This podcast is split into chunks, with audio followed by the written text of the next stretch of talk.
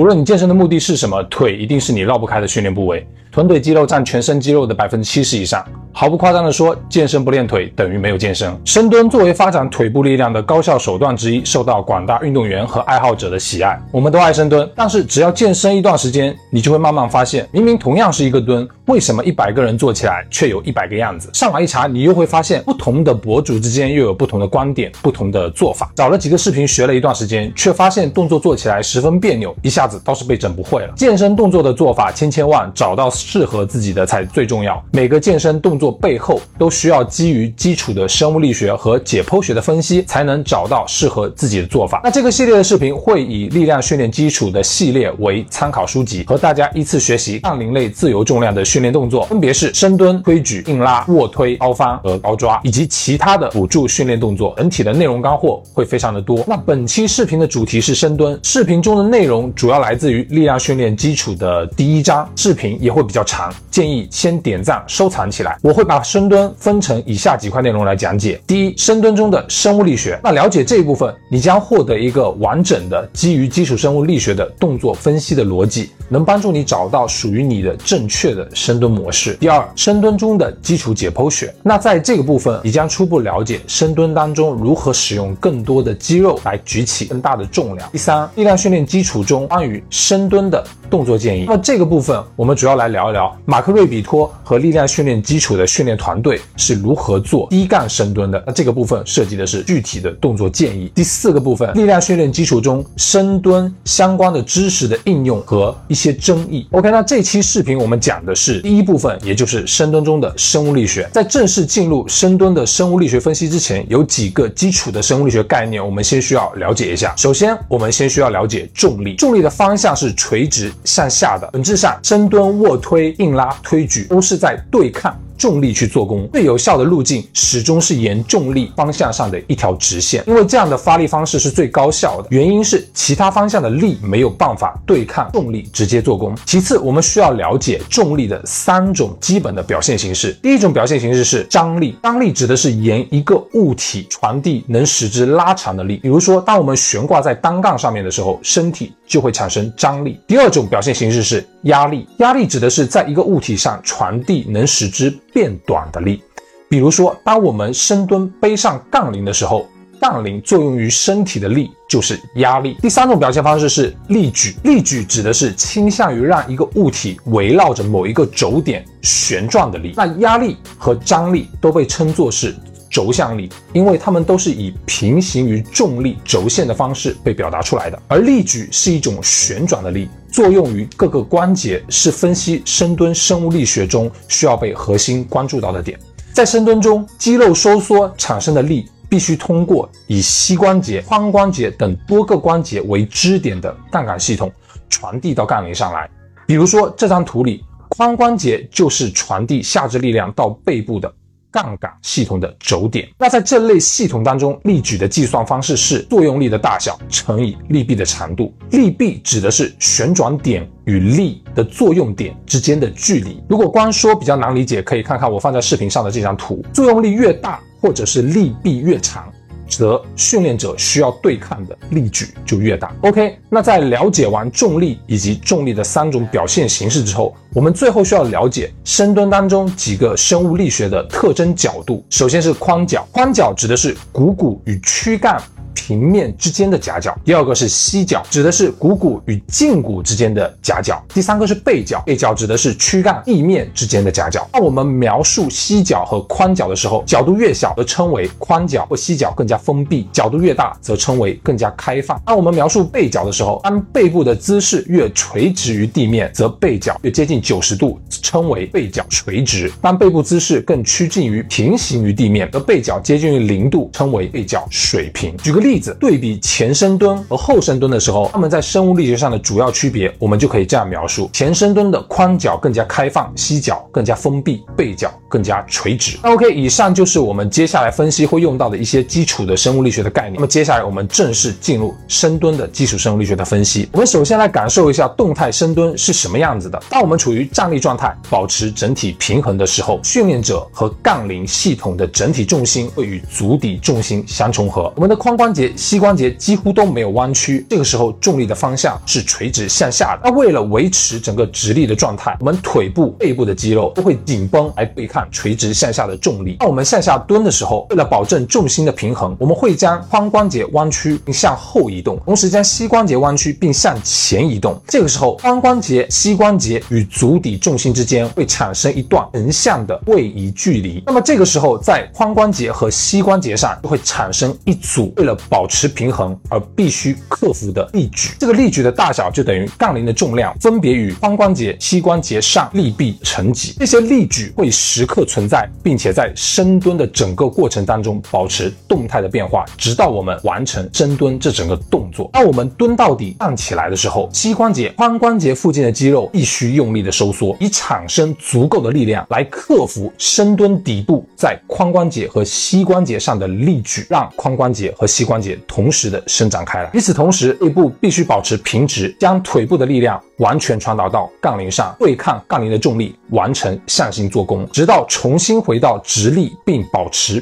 平衡的状态。那从生物力学上去理解深蹲的本质，就是通过在髋膝创造出力矩，并与之对抗，完成深蹲的离心，也就是下蹲的动作，继而在深蹲底部通过克服髋膝上的力矩，来完成向心的运动，站起来。那在深蹲的整个过程当中，中一共有四套的力矩系统需要我们关注：一，针对足底重心的力矩系统；第二，针对髋关节的力矩系统；三，针对膝关节的力矩系统；以及第四，针对背部的力矩系统。首先，我们先来看一看足底重心的力矩系统。人在直立站着的时候，你会感受到脚底中心有一个平衡点，你向前倾，则是向后倾，偏移了这个平衡点之后，你就会向前摔倒，或者是向后摔倒。当我们背上杠铃的时候，情况也是类似的。背上杠铃如果失去平衡，就意味着杠铃和脚底中心之间存在着一个力矩。那这个时候，训练者就必须发出一个一定大小的力来抵抗这个力矩所产生的效果，从而保持平衡。那么在这种状态下，训练者就需要额外的发力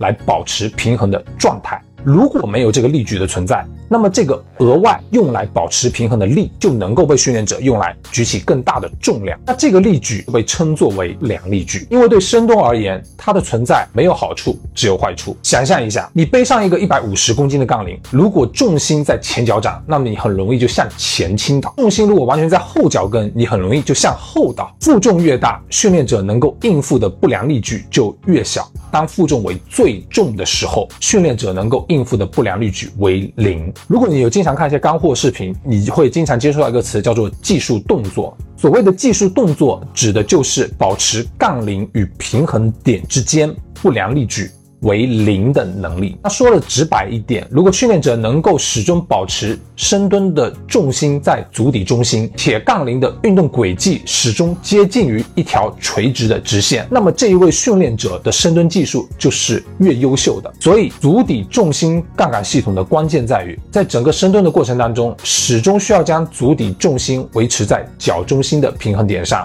以避免不良力矩的产生，保证重心的平衡稳定。然后我们再来看一看髋关节上的力矩系统，以髋关节为轴心进行分析，力臂等于杠铃与髋关节之间的水平距离。那这个距离受到两个因素的影响：第一，杠铃在背部的位置；第二，一角，也就是背部前倾的幅度或者是前倾的程度。有两种情况，髋关节的力矩将会增大。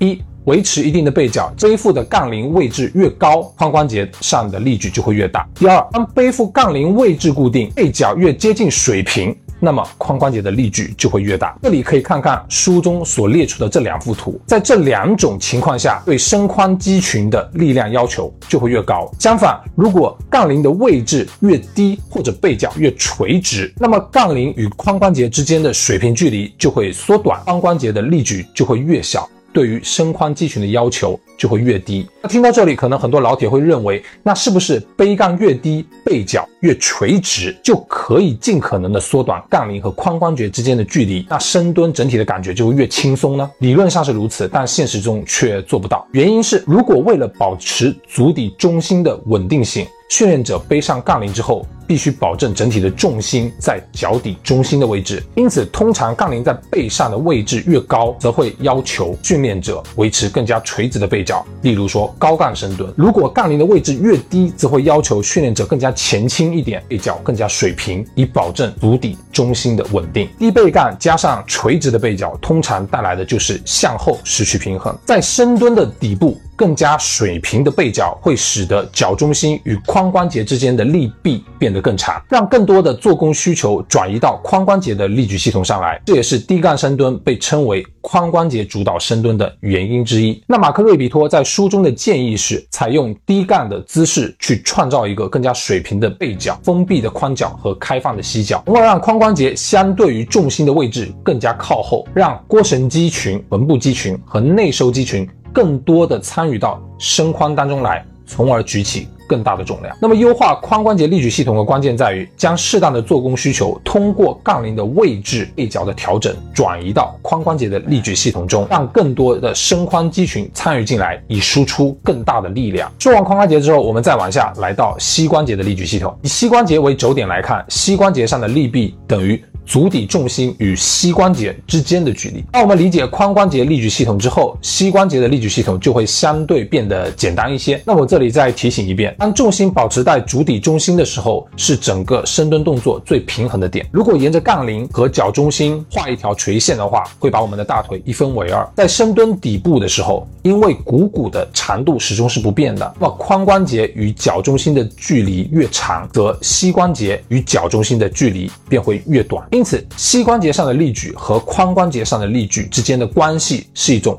此消彼长的趋势，最直观的对比就是颈前深蹲和颈后深蹲。在颈前深蹲当中，杠铃位于颈部的前端，为了保持平衡，则会要求训练者维持更加垂直的背脚。垂直的背脚导致髋关节与膝关节的位置同步向前移动，那最终则会导致在颈前深蹲的姿势下，膝关节的力矩增加，而髋关节的力矩相对减少。这也是颈前深蹲被称为膝关节主导深蹲的原因。对于膝关节上的力矩系统，关键在于通过髋关节力矩系统的联动，合理的分配负重，实现。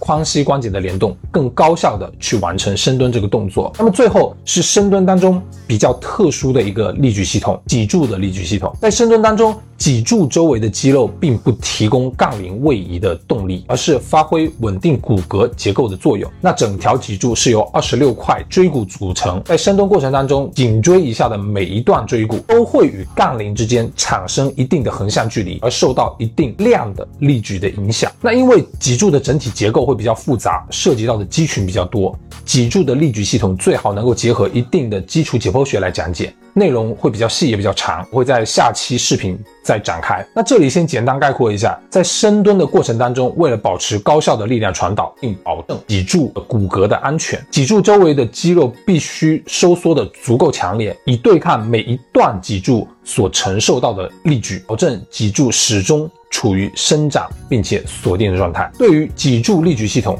关键在于通过躯干肌肉的收缩，维持脊柱的生长锁定状态，高效安全的完成下肢力量的传导。OK，那我们通过对基础生物力学的了解，我们可以得出几个能应用到实践当中的结论：一、深蹲当中最重要的一点，永远是足底重心的平衡。任何让你偏离平衡的深蹲技术都不是对于你来说一个高效的、安全的深蹲技术。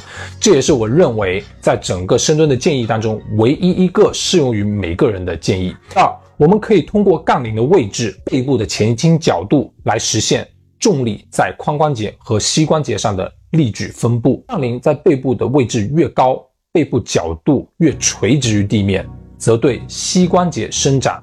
会提出更高的要求，而对髋关节伸展的要求则比较少。反之，杠铃在背部的位置越低，背部的角度越平行于地面，则会对髋关节伸展提出更高的要求，而对膝关节伸展的要求比较少。三。为了维持脊柱的安全，以及让深蹲这个动作更加高效，整条脊柱无论是胸椎段还是腰椎段都必须维持伸展锁定。那 OK，这就是本期视频的所有内容。这只是深蹲的第一个部分。下一个部分的内容，我们会一起来学习一下深蹲相关的解剖学。大部分的知识点依然来自于《力量训练基础》这本书。那 OK，希望这期视频会对你有所帮助。如果你希望看到更多相关的干货，记得给我一个一键三连。如果你觉得本期视频对你有帮助，记得分享给你身边在健身的老铁。有任何问题，请在评论区给我留言，反馈越多，更新的动力就会越强，速度也会更快一些。希望多多支持，我们下期再见，拜拜。